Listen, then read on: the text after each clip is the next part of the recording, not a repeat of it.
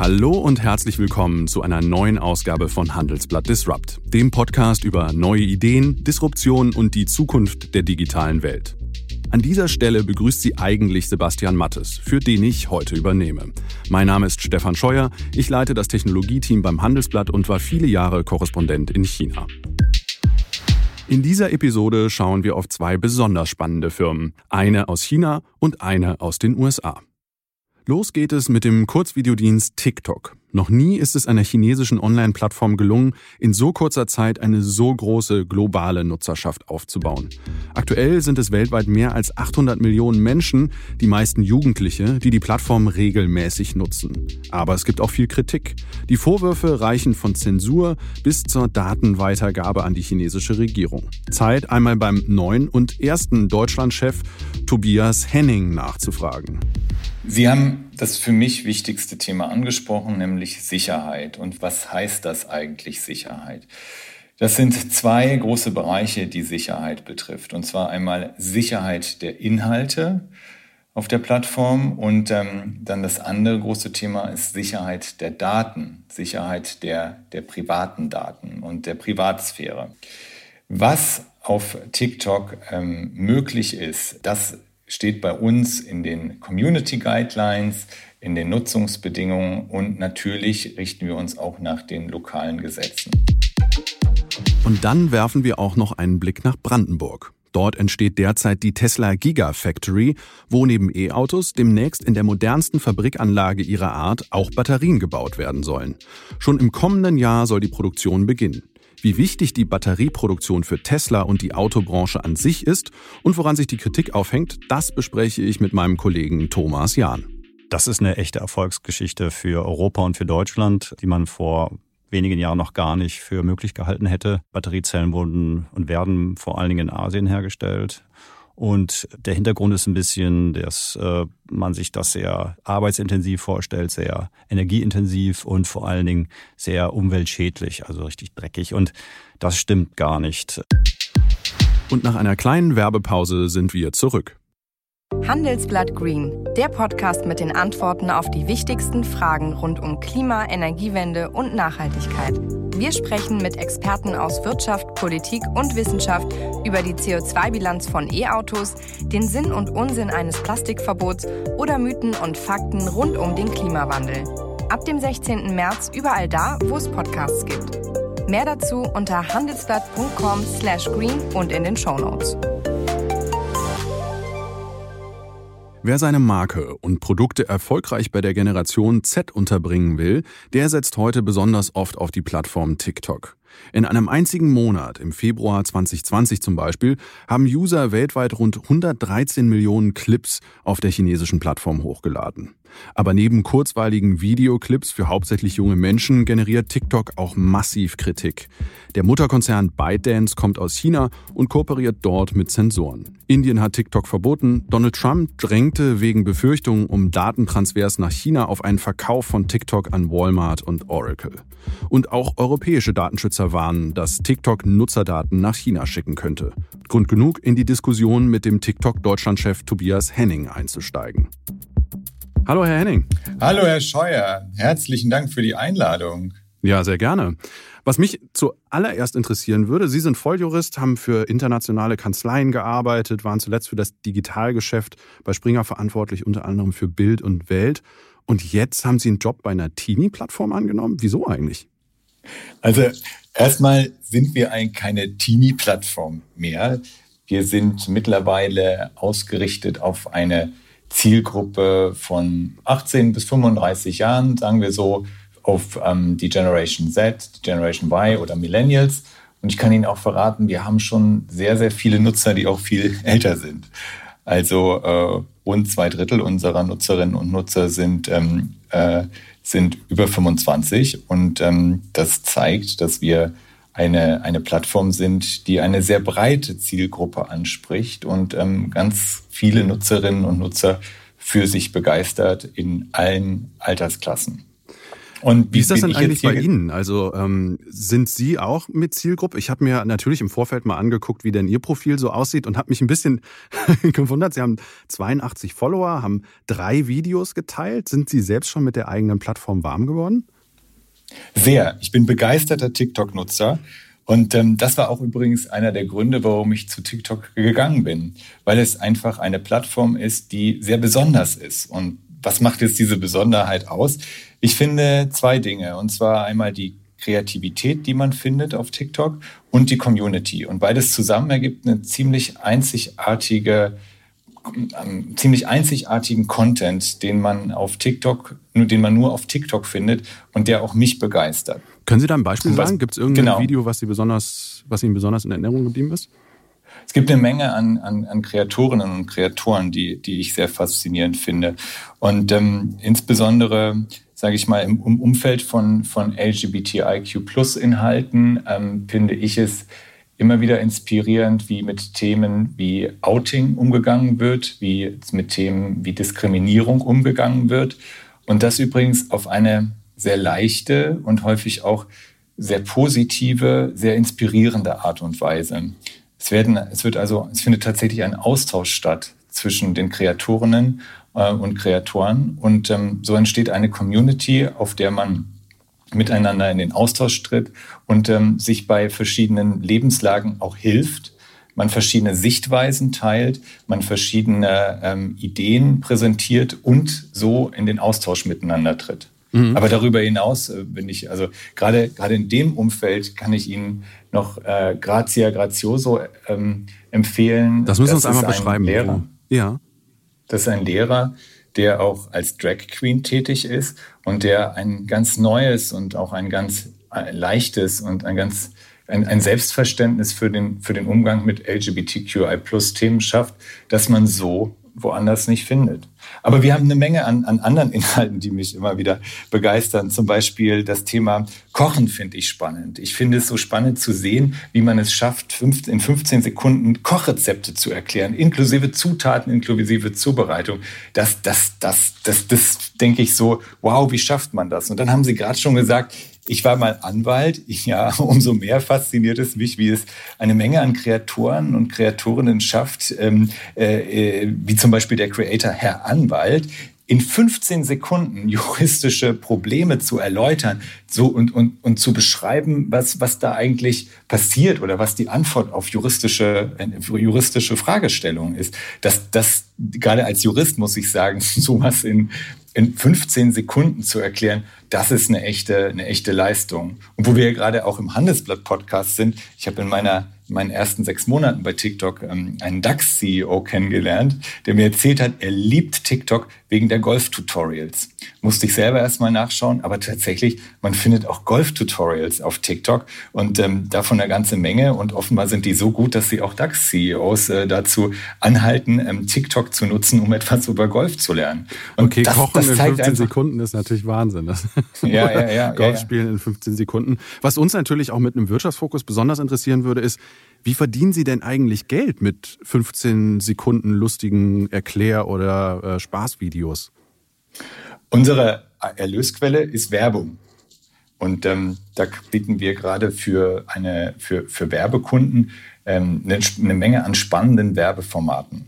Und ähm, das sind vor allen Dingen Formate, bei denen man mit, mit, den, mit unseren Nutzerinnen und Nutzern in Aktion treten kann und wo man die eigene, wo man das eigene Produkt, die eigene Dienstleistung wunderbar und authentisch in ein, in, in, mit, mit der Community in Aktion setzt und dadurch ein, ein ganz neues Erlebnis und immer wieder eine neue Message über, über das eigene Produkt und die eigene Service-Dienstleistung erzählen kann und ähm, auch erzählt bekommt von der Community. Ich kann Ihnen da so ein paar Beispiele auch da geben. Zum Beispiel eines der, der, der interessantesten Werbeformate bei uns ist die, ist die Hashtag Challenge.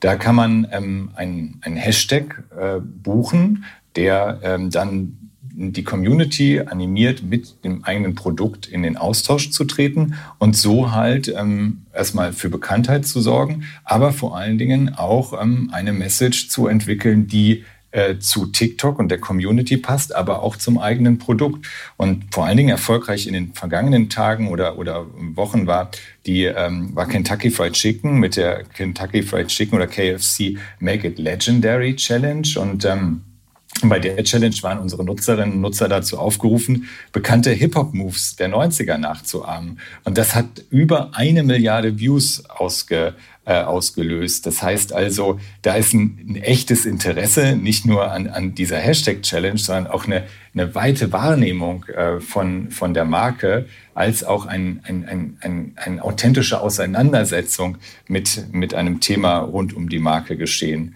Oder das andere Beispiel, was, was, was mir immer wieder gut gefällt, ist äh, Cosmic Fail, war der Hashtag von Cosmos Direct einer Versicherung. Und da mag man sich fragen, eine Versicherung und TikTok, wie passt das zusammen? Passt mega gut zusammen. Cosmic Fail war eine Hashtag-Challenge, bei der unsere Nutzerinnen und Nutzer aufgerufen waren, ähm, zu zeigen, was für Situationen ihnen passiert sind, wo sie, wo etwas schiefgegangen ist und sie dementsprechend gerne eine Versicherung gehabt hätten. Und ähm, da sind auch über eine Milliarde Views ähm, bei rausgekommen und ein ganz einzigartiges, äh, ein sehr authentisches und sehr lebendiges äh, Verhältnis zwischen unseren Nutzern, Nutzerinnen auf der einen Seite und äh, einem Thema wie Versicherung, Kosmos Direkt auf der anderen Seite. Können Sie das vom und, Geschäftsmodell noch ein bisschen konkreter erklären? Also wie viel muss jetzt jetzt eine Firma wie Cosmos dafür zahlen, dass eine Million Leute diese Challenge gesehen haben? Wie ist da das Modell? Wir, wir gerade, gerade für große Kunden wie, äh, wie, wie Versicherungen oder ähm, auch auch andere Anbieter zum Beispiel von, von Software oder von Autos auch. Äh, Mercedes zum Beispiel war auch bei uns aktiv. Für viele der großen Kunden ähm, machen wir individuelle Lösungen, erarbeiten mit denen ein Konzept, was passen kann, äh, um auf TikTok äh, auch erfolgreich zu werden. Gegebenenfalls werden wir auch noch ein, äh, darüber sprechen, ob wir einen Creator oder, oder eine Creatorin mit einbeziehen. Und da haben wir da haben wir sehr individuelle Lösungen. aber machen Sie es möglichst konkret. Also ich bin ein Unternehmen und möchte auf TikTok werben. Was muss ich bezahlen und wie, wie funktioniert das praktisch? Weil Ihr Weg ist ja ein bisschen anders, als wenn ich direkt eine Werbeanzeige oder ein Werbevideo auf einer klassischen Plattform schalten würde, richtig? Die meistens gehen die Firmen über die Creator oder über die Hashtags, richtig? Die können, die können auch direkt zu uns gehen. Was ähm, und Sie sprechen aber auf jeden Fall was, was, was Wichtiges oder was Richtiges an. Es muss halt passen.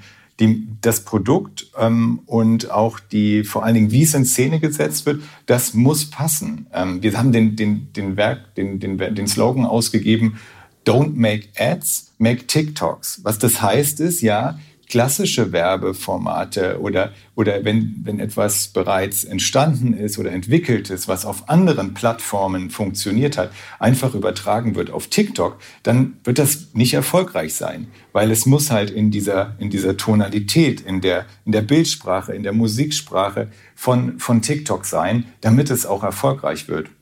Und dafür würden wir dann gerne zusammen mit, mit, mit potenziellen Werbepartnern ähm, gerne Konzepte entwickeln, bei denen wir gegebenenfalls Kreatorinnen und Kreatoren mit einbinden können. Und wir können dann auch mal überlegen, ob die Hashtag-Challenge das Richtige ist. Aber es gibt noch andere Werbeformate, zum Beispiel unser Premium-Produkt es ähm, ist das Top View. Das ist das ähm, 60 Sekunden Videoformat, das dann ausgespielt wird, wenn man TikTok öffnet. Und so hat man dann die ungeteilte Aufmerksamkeit der gesamten Nutzerinnen und Nutzer auf der Plattform.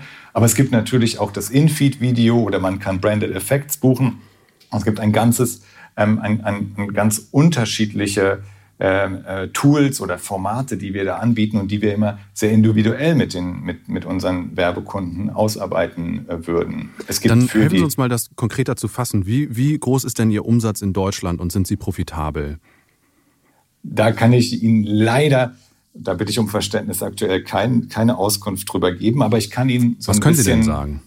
Genau, ich habe, ähm, wir haben im, im September vergangenen Jahres haben wir einmal ähm, die Zahl von 100 Millionen äh, monatlich aktiven Nutzern kommuniziert, die wir in Europa haben. Und ich kann Ihnen sagen, das hat sich bis heute, ähm, hat sich äh, das ähm, nochmal deutlich vergrößert, weil wir weiterhin sehr, sehr erfolgreich, sehr sehr äh, robust wachsen, insbesondere auch hier in Deutschland und hier im deutschen Markt. Und ähm, das, das macht uns nicht nur sehr glücklich, sondern es ist für uns natürlich auch ein Antrieb, weiterhin auf diesen Erfolg aufzubauen und den auszubauen. Sind Sie profitabel in Deutschland?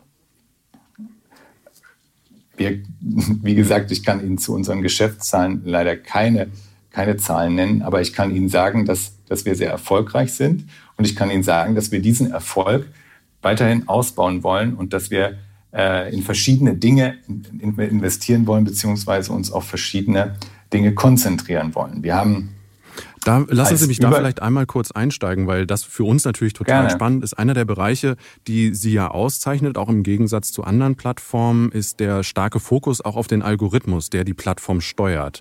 Können Sie uns da vielleicht noch mal ein bisschen genauer erklären, wie der funktioniert und auch wie der sich von anderen unterscheidet? Ähm, der, der Algorithmus ist, ist sicherlich ein, ein Teil von ähm, der, der dafür sorgt, dass die richtigen Inhalte zu den richtigen Nutzerinnen und Nutzern ähm, gespielt werden. Aber das, das ist nicht die Basis des Erfolges. Die Basis des Erfolges ist der Content und die Basis des Erfolges ist, sind die Kreatorinnen und die Creator, die diesen Content erstellen. Und warum ist es, warum funktioniert das bei uns so gut? Weil wir sehr erst einmal sehr intuitive, sehr einfach zu bedienende Tools zur Verfügung stellen, um Videos zu schneiden, um ähm, Toneffekte zu nutzen, um andere Effekte zu nutzen wie Filter oder Sticker oder dergleichen. Und auf diese Art und Weise äh, geben wir den, den Kreatorinnen und Creatoren sehr, sehr einfache, leicht zu bedienende Mittel in die Hand, um so ein, ein spannendes TikTok zu erstellen. Aber es kommt noch etwas anderes hinzu.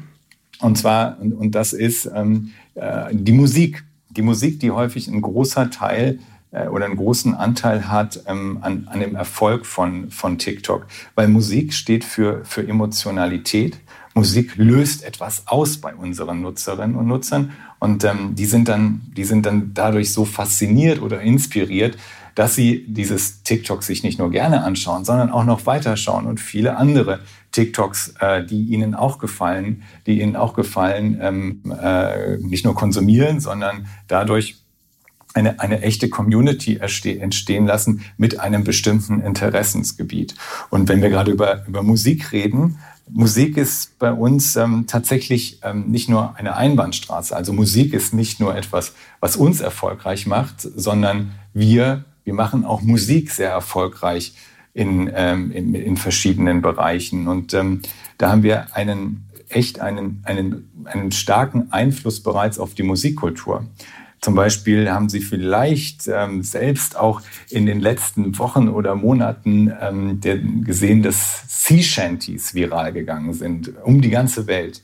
Sea Shanties war etwas, das kannte ich gar nicht äh, so richtig und ähm, wusste überhaupt nicht, ist das sowas wie, wie alter, alter Seemannsschlager oder so.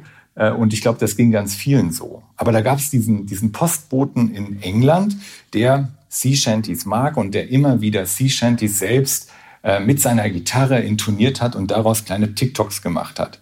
Und plötzlich hat er mit ähm, dem Song ähm, zum Beispiel mit dem Song The Bellerman und seiner Interpretation einen, einen Hype ausgelöst. Das, das, dieses, dieses eine, ein TikTok ist, ist viral gegangen und dann sind sehr, sehr viele viral gegangen zum Thema Sea Shanty. Und ähm, das war ein Postbote, der immer wieder auf TikTok Musik gemacht hat, eben auch Sea Shanties. Und ähm, mittlerweile hat er aber einen Plattenvertrag und ist mit, mit diesem Song The Bellerman sogar in Deutschland auf Platz 1 der Musikcharts gekommen. Das, ähm, und zwar aus dem, mehr oder weniger aus dem Nichts, ein Postbote über TikTok in die äh, mit, zu einem Plattenvertrag und dann auch in die Charts weltweit und auf Platz 1 in Deutschland. Gestatten Sie mir vielleicht an der Stelle einmal ja. nachzuhaken, weil das Spannende bei Ihnen ist ja auch, dass die Clips so kurz sind. Also man hat ja jetzt dann nicht ein ganzes ja. Lied, was man sich da anhören kann. Ähm, was ich interessant an TikTok finde, ist, dass es ja so ein, so, ein, so ein Mitmachformat ist. Und da sind es ja vor allen Dingen auch sehr, sehr junge Nutzerinnen und Nutzer, die die Plattform nutzen. Da hatten Sie ja eben auch schon mal darauf verwiesen. Ab 13 kann man die Plattform schon nutzen. Äh, Sie sprachen eben von den 100 Millionen Nutzern in Europa. Wie viele davon sind denn minderjährig, also in dieser Gruppe von 13 bis 18? Die aller, allerwenigsten. Also unsere allermeisten Nutzer sind ähm, älter als 18 und ähm, etwa zwei Drittel der Nutzer sind äh, über 25. Das heißt also, wir sind eine Plattform für eine nicht nur eine, eine, eine, große Zielgruppe, sondern eigentlich für, für fast alle, die ein, ähm, ein, ein Smartphone haben und für alle, die Interesse haben, äh, sich zum Beispiel mit einem TikTok zu unterhalten, mit einem TikTok in den Austausch miteinander zu treten, auf einem TikTok kreativ zu werden und so einfach ähm, mit, mit, mit viel Kreativität einen, einen, einen, einen positiven Drive in diese Welt zu bringen. Äh, das heißt, wie hoch ist jetzt der Anteil der unter 18-Jährigen? Der Anteil der unter 18-Jährigen ist wirklich sehr, sehr gering. Wenn, wenn, wenn wir mal schauen, dass, ähm, dass die Zielgruppe. Können Sie uns da eine Zahl nennen? Die allermeisten unserer Nutzer sind, wie gesagt, über 18 und äh, Sie, Sie wollen jetzt, ähm, ein, jetzt genau wissen, wie viel der Anteil ist. Ich, ich kann Ihnen nur sagen, er ist ähm, also wirklich äh, äh im Grunde genommen verschwindend gering. Also mhm. die unter 18-Jährigen, die unter 18-Jährigen haben ähm, auf das, was auf, auf TikTok passiert, ähm, sehr wenig Einfluss und sie sind auch nicht ähm, die zentrale Zielgruppe, die wir ansprechen. Wir sprechen, das finde ich ist gesagt, so interessant. Der, der Grund, warum ich nachfrage, ist, ähm, mhm. ich hatte im Vorfeld halt auch mit einer Reihe von ähm, großen Unternehmen gesprochen, die ja mit ihren Werbebudgets dann auch schauen, auf welche Kanäle sie gehen. Und die Rückmeldung, die ich da bekommen habe, ist, dass TikTok besonders für diese junge Zielgruppe so interessant ist, weil man die unter 18-Jährigen oft auf den anderen Plattformen nicht so gut erreicht. Und äh, dass deswegen da TikTok so sein seinen besonderen Fokus hat. Also Sie sagen, das stimmt gar nicht. Was ich sagen kann mit junger Zielgruppe ist, dass ich sage immer gerne, ich komme aus, äh, ich, ähm, dass, dass ich auch TikTok so ähm, spannend finde, weil es eine junge Zielgruppe erreicht. Nur was meine ich dann damit als jemand, der aus der Medienindustrie kommt, jünger als 35? Weil wir wissen, in der, in der Medienindustrie, äh, auch in der, äh, überhaupt in der Medienindustrie, es ist sehr schwierig mit, mit dem, was mit, mit den, sage ich, etablierten äh, Medien und Medienformaten und, und Marken unter 35-Jährige zu erreichen. Äh, aber TikTok schafft das und unsere, unsere zentrale Zielgruppe, die, äh, das sind die Generation Z, die Generation Y, weil sie auch Trends setzen, weil sie gerade für, für, die, für die jetzige digitale Generation einen, einen, einen sehr großen Einfluss haben, nicht nur Trends zu setzen, sondern auch gesellschaftliche Themen zu setzen. Das sehen wir übrigens auf TikTok immer wieder, zum Beispiel mit, ich hatte schon einmal angesprochen, das Thema LGBTQI+. Das ist bei uns ein sehr wichtiges Thema, das die Community sehr stark beschäftigt. Es ist aber auch, dass solche Themen wie Black Lives Matter, wir hatten im, im Februar den Black History Month, ein Thema, also überhaupt der, der, Austausch zu Themen über die Black Community in Deutschland, das ist ein Thema, was man, ich glaube, in der Tiefe und, in, und mit, mit der Intensität nur bei TikTok findet. Oder auch Themen wie, ähm, äh, wie Rechte von Behinderten ähm, kommen bei, bei TikTok deshalb, glaube ich, vor, weil, weil, weil das Themen sind, die diese Generation gerade so beschäftigt. An der Stelle vielleicht eine Nachfrage. Da waren ja die Kollegen des äh, Portals netzpolitik.org, die ja aus internen Moderationsrichtlinien zitiert haben. Und danach war es in der Vergangenheit so, dass Videos von Menschen mit Behinderungen versteckt wurden, queere und dicke Nutzerinnen ähm, dem Zugang zum Publikum eingeschränkt wurde. Wie konnte es denn dazu kommen? Da sind in der Vergangenheit ähm, Fehler passiert.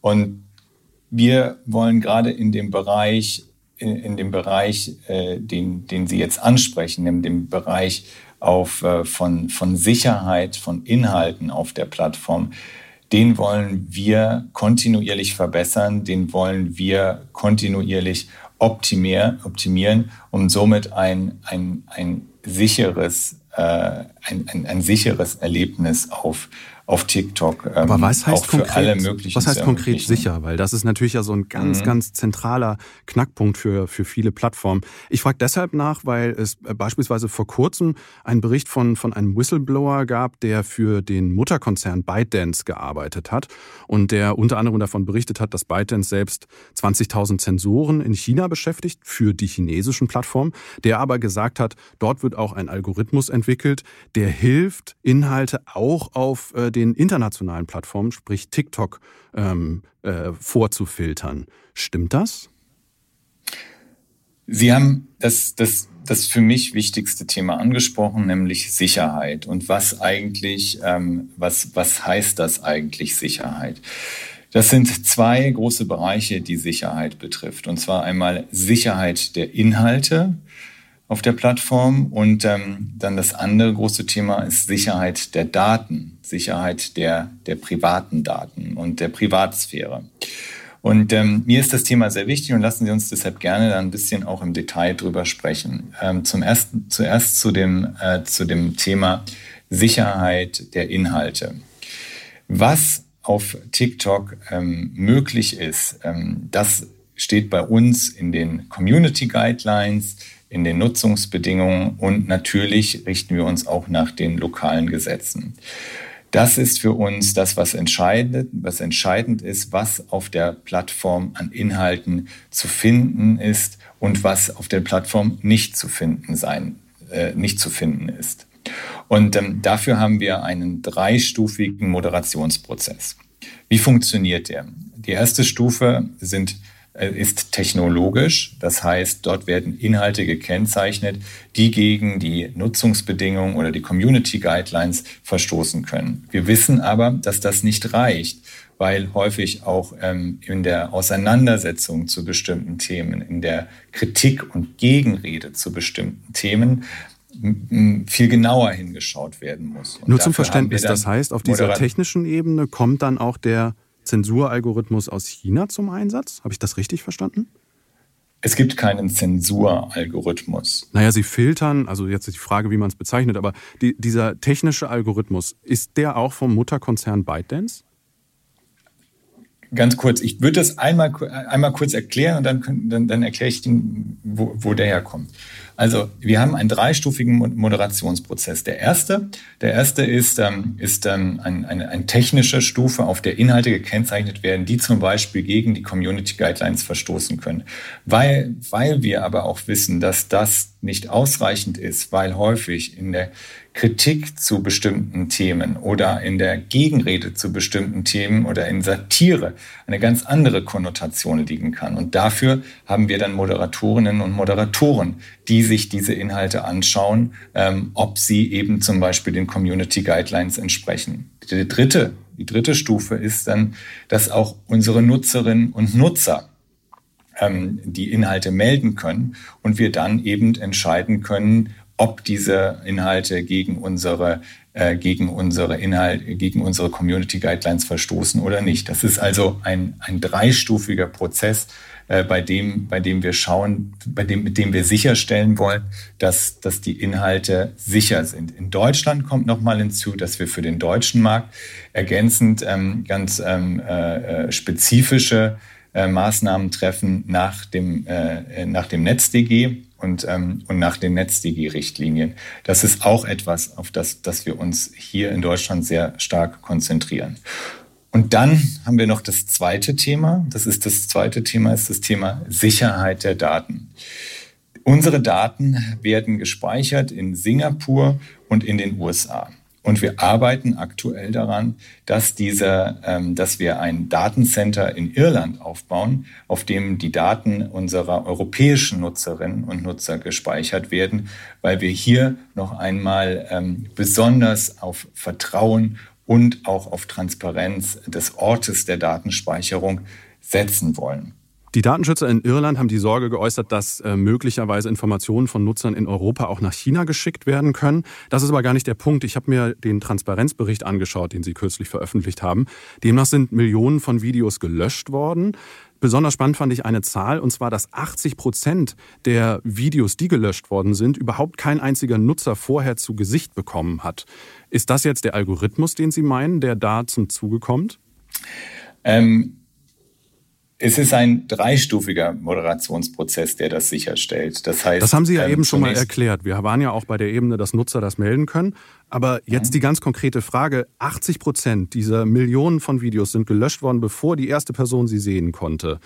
Genau. Wie funktioniert Und das? Sind, das funktioniert durch diesen ähm, dreistufigen Moderationsprozess. Zunächst ist es durch technologische Maßnahmen äh, identifizieren und kennzeichnen wir Inhalte. Und in einem zweiten Schritt ähm, äh, ist dann ein Moderatoren- und Moderatorinnen-Team, das diese Inhalte äh, ähm, äh, sich anschaut und dann entscheidet, ob dort ein Verstoß gegen unsere Moderations-, äh, unsere Community Guidelines oder äh, oder unsere, gegen unsere Nutzungsbedingungen oder auch gegen gesetzliche Maßnahmen statt, gesetzliche Regelungen stattfinden. Aber zum Verständnis, das Und heißt, Sie haben so viele Moderatoren, dass Sie 90 Millionen Videos vorauswählen können? Das ist ja, wie, wie viele Moderatoren beschäftigen Sie denn?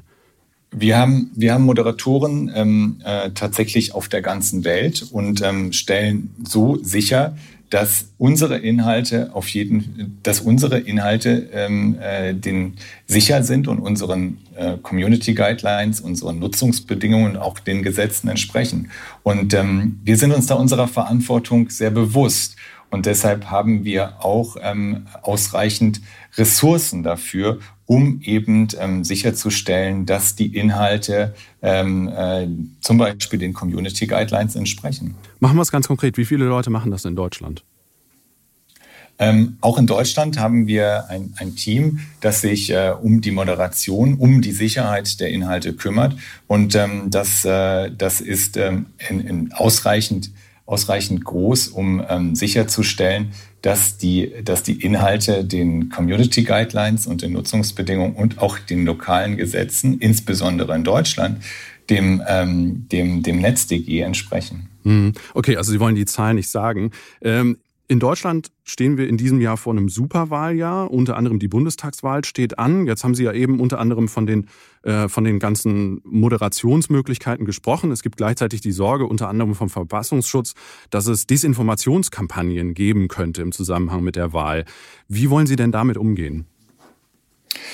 Ähm, ja, vielen Dank für die Frage, weil das ist ein, ein, ein, ein sehr wichtiges Thema für uns. Ähm, Grundsätzlich, wenn, wenn wir über die äh, Bundestagswahl reden, dann ähm, ist, glaube ich, erstmal ein, ein Hinweis wichtig, und zwar, dass wir keine politische Werbung auf ähm, TikTok zulassen. Darüber hinaus ist es dann so, dass wir auch, da möchte ich auch hier nochmal darauf hinweisen, dass wir unsere Community Guidelines und unsere Nutzungsbedingungen haben und natürlich auch die Gesetze, die den Rahmen abstecken ähm, ähm, für, für, dafür, ähm, dass man und wie man auf, auf TikTok tätig sein kann. Und das gilt übrigens genauso auch für Politiker und für Politikerinnen. Darüber Wobei hinaus die Grenzen ja immer fließend sind. Also wo ist da für Sie eine rote Linie? Was, was geht auf keinen Fall? Weil ganz viele der Inhalte, die Sie auch angesprochen haben, irgendwo ja politisch sind.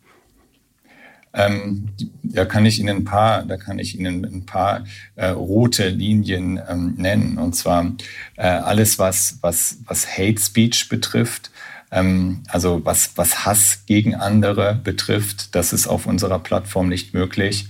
Alles, was zum Beispiel Antisemitismus betrifft, was die Leugnung des Holocaust betrifft, ist auf der Plattform ähm, nicht möglich alles, was ähm, die ähm, Gefährdung von anderen betrifft oder zum, zur Gefährdung von anderen aufruft, das ist ähm, auf TikTok nicht möglich. Und ähm, da sind wir uns nicht nur unserer Verantwortung sehr bewusst, sondern es geht auch noch darüber hinauf, äh, hinaus. Gerade im Umfeld ähm, von, ähm, von, von, von, der, von der Bundestagswahl, da planen wir ähm, noch einmal ein, ein, ein sage ich mal, gesteigerte Maßnahmen, um auch aufzuklären. Wir möchten ähm, mit einem, wir nennen das, sagen wir mal, Election Hub, informieren darüber, was eigentlich bedeutet das eine Bundestagswahl? Was, wer kann dort wählen? Was wird dort gewählt? Welche, welche Parteien hm, stehen für was. Äh, und da können wir übrigens auf einen, auf einen, einen, einen reichen Erfahrungsschatz auch von unseren Kolleginnen und Kollegen aus, aus den USA zurückgreifen, die nämlich auch mit so etwas für, für Aufklärung ähm, ähm, oder für Aufklärung gesorgt haben und auch äh, äh, eben dafür gesorgt haben, dass, dass jeder sich auf, der, auf, auf TikTok nicht nur informiert fühlt, sondern auch weiß, wo er Informationen findet und auf diese Art und Weise halt ähm, sichergestellt ist, ein, ein, ein, das, richtige, das richtige Informationsniveau auch zu haben. Verstehe. Da Sie die USA gerade ansprechen, da war ja die Situation, dass der ehemalige Präsident Donald Trump auf den Verkauf von TikTok drängen wollte. Mit Oracle und Walmart waren ja sogar zwei Käufer gefunden. Wie ist denn da der aktuelle Stand? Da kann ich Ihnen natürlich als, als General Manager in Deutschland ähm, wenig drüber sagen, aber wir sind, äh, unsere Kolleginnen äh, und Kollegen in den USA sind in Gesprächen mit, mit den Behörden und, ähm, und wir denken, dass wir da ähm, zu einer Lösung kommen. Mhm, verstehe. Äh, wenn wir aber noch ein bisschen Zeit haben, dann würde ich auch Ihnen gerne noch ein bisschen was über Deutschland erzählen und was wir hier eigentlich vorhaben. Sehr Denn, gerne. Ähm, also, TikTok Gerade wie, wie sieht die weitere Entwicklung in Deutschland jetzt aus? Also insbesondere auch technologisch ist das für uns und gerade ja unser sehr technisch interessiertes äh, Publikum sehr interessant. Ähm, zunächst mal ähm, kann ich Ihnen dazu sagen, dass wir über 250 Mitarbeiterinnen und Mitarbeiter hier in Deutschland haben, die ähm, TikTok hier für den deutschen Markt erfolgreich machen. Und, ähm, und damit denke ich, sind wir nicht nur sehr gut aufgestellt jetzt schon, sondern wir wollen auch gerade noch weiter wachsen und ähm, ähm, dieses, dieses Wachstum der Plattform auch mit mehr Mitarbeiterinnen und Mitarbeitern begleiten. Und was ist der Fokus? Was ist der Fokus hier in Deutschland? Zunächst einmal haben wir natürlich ähm, über, über äh, ganz ganz oben steht natürlich, dass wir bei den bei den Nutzerzahlen wachsen wollen und dass wir auch bei den Erlösen, darüber hatten wir auch schon gesprochen, auch bei den Aber Erlösen leider haben Sie uns ja keine Zahl genannt. Deswegen ist natürlich ein Wachstum, wenn wir nicht wissen, wo es losgeht, ist immer so schwierig. Wie, wie sieht das eigentlich aus? Profitiert und, denn eigentlich auch Deutschland von dem Wachstum? Ich habe gesehen, Sie sind ja, ja bei einer Holding angesiedelt, die in den Cayman Islands, also einem Steuerparadies sitzt. Zahlt TikTok auch in Deutschland Steuern? Äh, äh, ganz kurz, äh, das, das, das dritte Thema, auf das ich noch eingehen wollte, ist, dass wir sehen, dass das Livestreams und Livestreaming ähm, bei TikTok gerade in Deutschland sich immer stärkerer ähm, Beliebtheit bewährt. Und deshalb ist auch gerade das Thema Live und Livestreams ein Thema, was auf das, das wir in Deutschland ähm, setzen wollen und wo wir auch in Deutschland noch ähm, in, äh, investieren wollen. Das wollen wir übrigens mit drei großen Bereichen. Der eine Bereich. Beantworten Sie uns dann noch kurz einmal die Steuerfrage, bevor Sie zu den Bereichen kommen der, der eine, ich, ich würde jetzt, ich würde das gerne noch kurz zum, zum Ende bringen. Der eine Bereich, der, der eine Bereich ist, äh, der eine Bereich ist der Bereich ähm, People and Culture. Es, ähm, es ist ganz wichtig, weil wir ein junges Team sind, dass wir erst einmal das Team aufbauen, dass wir das Team ähm, auch entwickeln und dass wir ähm, das Team äh, dem, dem, dem Wachstum, was wir haben, ähm, auch entsprechend äh, derart anpassen, dass es darauf aufgestellt ist. Und da ist ein großer, ein großer, ein großer Baustein ist das Thema Diversity und, Inclu äh, und, und Inclusion, über das, über das ich gerne mit Ihnen noch ein bisschen reden würde, weil das für uns intern einer der zentralen der, der, der zentralen Werte auch ist, ähm, wenn es darum geht, wie man, äh, wie man Teams ähm, äh, etabliert, wie man Teams aufbaut und, ähm, und auch wie wir zusammenarbeiten wollen. Das ist ein, ein ganz wichtiges Thema. Okay, die Steuerfrage? Das, das, das Thema, also ich, das Thema Steuerfrage, wir halten uns natürlich hier an die, äh, auch an die Steuergesetze. Okay. Ähm, was ist Ihr persönliches Ziel? Was wollen Sie mit TikTok erreichen?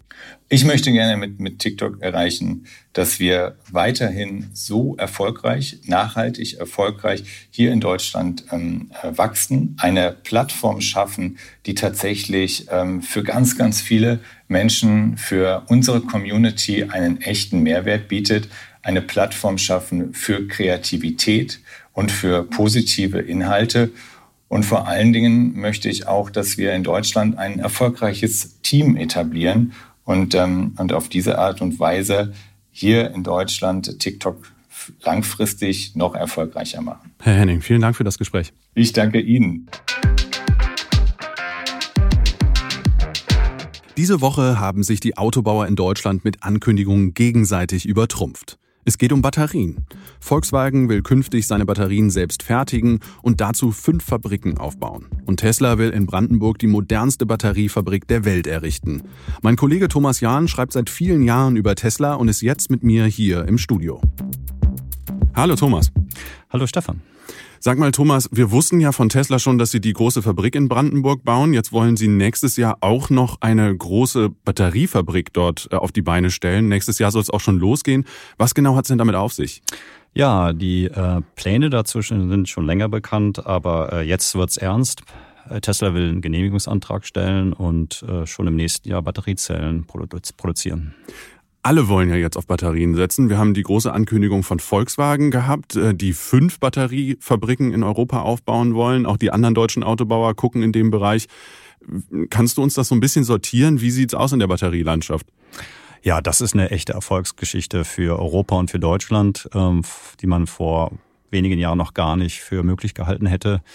Ähm, Batteriezellen wurden und werden vor allen Dingen in Asien hergestellt. Und äh, ja, der Hintergrund ist ein bisschen, dass äh, man sich das sehr arbeitsintensiv vorstellt, sehr energieintensiv und vor allen Dingen sehr umweltschädlich, also richtig dreckig. Und das stimmt gar nicht. Äh, das ähm, zeigen die Pläne von vielen, VW vor allen Dingen und Tesla, dass hier Deutschland und Europa absolut ähm, richtig gute Standorte sind. Und ähm, das wird eine Riesenbranche werden die, äh, wo, wo Tesla wohl eine der größten Batteriezellfabriken äh, in Europa bauen wird. Das, was Volkswagen macht, klingt so ein bisschen wie eine Kopie von Tesla. Wo sind denn da die Unterschiede? Ja, das VW, äh, Herr Herbert Dies, der Chef, der ist ein großer Fan von Elon Musk. Ähm, und äh, er, er kopiert ihn in vielen Dingen. Battery Day, äh, hier heißt es bei Tesla, äh, das war jetzt der Power Day bei, bei VW. Er will Gigafabriken bauen, wie die Gigafactories von Tesla. Also da gibt es viele Parallelen und äh, das ist gar nicht schlecht, weil ähm, der, äh, der, der, der Weg von Tesla war in vielen, äh, den die eingeschlagen haben, der war in vielen äh, Richtungen äh, sehr gut und sehr richtig. Ähm, es macht Sinn, die Batteriezellen nah an der Autoproduktion äh, zu haben. Man kann äh, die Batteriezellen viel mehr in die Karosserie äh, ver, äh, vernetzen und integrieren und ähm, außerdem sind Batterien so recht schwer und nicht gut zu transportieren. Die Unterschiede, das ist, ähm, das will ich jetzt nicht zu so technisch werden, aber das sind prismatische Zellen bei VW und äh, das sind Zylinder bei Tesla. Das ist jetzt eine, eine, eine Ansichtssache, was da besser ist der, der Kern ist eigentlich, ähm, dass man äh, die eigene Fertigung in die Hand nimmt. Das tun andere Hersteller wie Daimler oder BMW nicht. Und ich glaube, dadurch haben sie einen Wettbewerbsnachteil. Warum denn dann überhaupt dieser Schwenk? Denn diese Argumentation von Daimler und BMW, die war ja lange Zeit verbreitet. Sprich, das ist ein klassisches Produkt, was ich einkaufe. Warum muss ich das jetzt selber bauen? Ja, da äh, gibt es auch andere Firmen oder Unternehmen, die der gleichen Meinung sind. Continental, Bosch äh, haben die gleiche Entscheidung getroffen. Ähm, das ist äh, aus Sicht von BMW und Daimler echt verständlich. Ähm, sie haben ja mehrere äh, Antriebsstränge, ähm, die sie verfolgen. Der Verbrenner ist immer noch da. Sie können sich nicht so eindeutig konzentrieren auf eine auf eine Richtung. Äh, und es war ja auch lange nicht klar, äh, ob Elektro sich so durchsetzt, wie es jetzt derzeit tut. Ähm, und damit kommen wir auch äh, zum Grund, warum man das tun sollte. Ist, dass äh, bei der Elektromobilität die Autos viel einfacher, ähm, äh, nicht mehr so komplex sind. Und da zählt äh, die Differenzierung. Und wo differenziert man sich mit? Mit der Batterie, mit der Reichweite.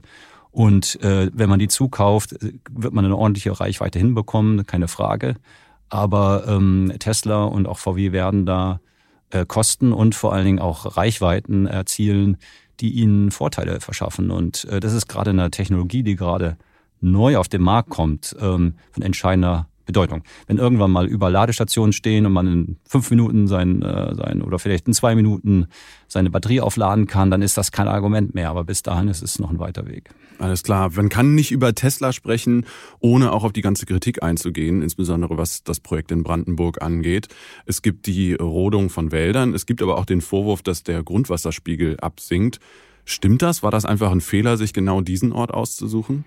Das glaube ich nicht. Äh, das ist äh, in der Tat, äh, erstmal ist genügend ähm, Grundwasser da für den jetzt geplanten Ausbau. Es geht jetzt um den um das Wasser, den Wasserbedarf für den weiteren Ausbau. Da gehört natürlich auch dann die, die Batteriezellfabrik dazu. Ähm, deswegen auch die Innovationen, die jetzt Tesla dort plant, die wirklich sehr interessant sind, die ähm, haben wir auch sehr genau beschrieben die deutlich mit deutlich weniger Wasser auskommen und auch Energie ähm, und dem äh, entgegengehen. Ähm, ich bin mir sicher, dass da eine, ähm, ein Ausgleich gefunden wird, denn ähm, was Tesla da macht, ist beispiellos. Äh, ich glaube, wichtig für, ähm, für Deutschland, äh, nicht nur als Standort, sondern auch in Sachen ähm, Klimaschutz. Wir brauchen einfach effiziente Batterien und äh, ähm, grüner Strom wird schon sehr viel hergestellt in Deutschland, ähm, aber der muss dann auch angewendet werden im Transport. In Brandenburg wird ja nicht nur viel gebaut, sondern man braucht auch viele Fachkräfte dort. Mehr als 10.000 peilt Tesla an. Du hast dich jetzt auch mal intensiv mit äh, den Werbestrategien um Fachpersonal beschäftigt und dabei ist dir aufgefallen, dass Tesla Probleme hat, ähm, Fachkräfte zu bekommen. Wie kann das denn sein? Die eine Sache ist, man muss eine Persönlichkeit dafür haben. Also man muss mögen, äh, im Startup zu arbeiten. Tesla ist kein Startup mehr, aber es verhält sich so. Ähm, da gibt es sehr viele flache Hierarchien. Ähm, da ist man nicht, äh, wer gerne seinen ordentlichen Arbeitsweg mag und eine Fünfjahresplanung, der ist da falsch aufgehoben. Das heißt, der ähm, etablierte Techniker von VW hat keine Lust zu Tesla zu wechseln. Ja, das ist eine Sache und ich meine, wenn man mit, mit ihnen spricht und auch wenn man mit Experten spricht, die sagen einhellig, das ist wirklich ein Problem. Ähm, denn ähm, es ist eine andere Kultur. Tesla bezahlt nicht so viel mehr, eigentlich weniger, wenn man jetzt mal vom Grundgehalt ausgeht. Und äh, man muss nach Berlin ziehen. Also das äh, Wolfsburg ist zwar nicht so weit weg, aber ähm, das ist schon Umstand. Moment, also ein VW-Techniker hat keine Lust umzuziehen, wenn es einen coolen Job bei Tesla gibt? Ja, ist der so cool? Das ist die Frage. Ne? Also das meine ich ja mit der Persönlichkeit. Also wie sieht man das? Ne? Dass man da jeden zweiten Monat für eine neue Aufgabe gestellt bekommt, dass äh, auf einmal Entscheidungen per WhatsApp umgeworfen werden, dass man ähm, einfach ein Tempo vorlegt, was, was bei, bei anderen Unternehmen einfach nicht gibt. Ähm, das ist das, äh, das eine. Das andere ist, glaube ich, äh, was ich auch gerade am Anfang meinte, es gibt auch noch äh, ein Strukturproblem dass gerade Tesla äh, Stellen sucht im Batteriezellensektor und da gibt es wenige äh, Fachleute in Deutschland. Das ist einfach noch nicht eine, das ist eine neue Branche. Und wer ähm, gerne einen gut bezahlten Job äh, mit viel, äh, mit hoher Arbeitsplatzsicherheit haben möchte, den kann ich jetzt nur empfehlen, äh, Elektrochemie zu studieren und äh, da reinzugehen. Alles klar, da müssen wir unbedingt nochmal dran anknüpfen. Thomas, vielen, vielen Dank für die Zeit und wir hören uns bestimmt auch nochmal wieder. Alles klar. Dankeschön. Ne? Tschüss. Tschüss. Und damit sind wir auch schon am Ende von Handelsblatt Disrupt. Wir freuen uns natürlich über Kommentare in der Handelsblatt Disrupt LinkedIn-Gruppe oder senden Sie mir gerne eine E-Mail an scheuer.handelsblatt.com. Dank an dieser Stelle auch für die Unterstützung der Kollegin Sandy Cluff und dem Team von Professional Podcast Regina Körner und Migo Fecke. Wir melden uns nächste Woche Freitag wieder. Dann begrüßt Sie an dieser Stelle wieder Sebastian Mattes. Ich bin Stefan Scheuer und sage Tschüss und bis bald.